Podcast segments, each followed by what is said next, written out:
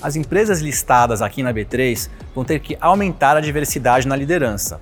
Fica aí para entender o motivo disso e saber como você pode participar dessa mudança. As companhias que fazem parte da bolsa devem ter pelo menos uma mulher e uma pessoa de grupo minorizado na diretoria ou no conselho. Grupo minorizado envolve pessoas com deficiência, negras ou LGBTQIA. Essas regras começam a valer já no ano que vem. Tá, mas por que, que a gente está propondo essas mudanças? Para acompanhar a tendência mundial de diversidade no mercado financeiro.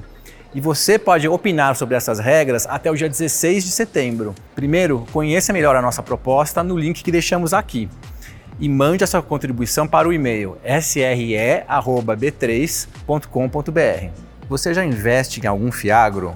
Esse produto é parecido com um fundo imobiliário ele paga rendimentos mensais e é livre de imposto de renda para pessoa física. A diferença é que ele investe especificamente no agronegócio. Hoje, estreou mais uma opção de Fiagro para você diversificar sua carteira.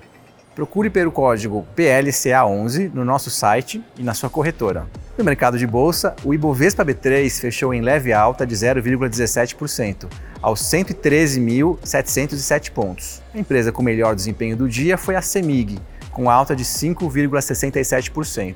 O dólar fechou em R$ 5,17 e o euro em R$ 5,26. Não se esqueça de seguir a gente em todas as redes sociais. Boa noite, bons negócios e até amanhã.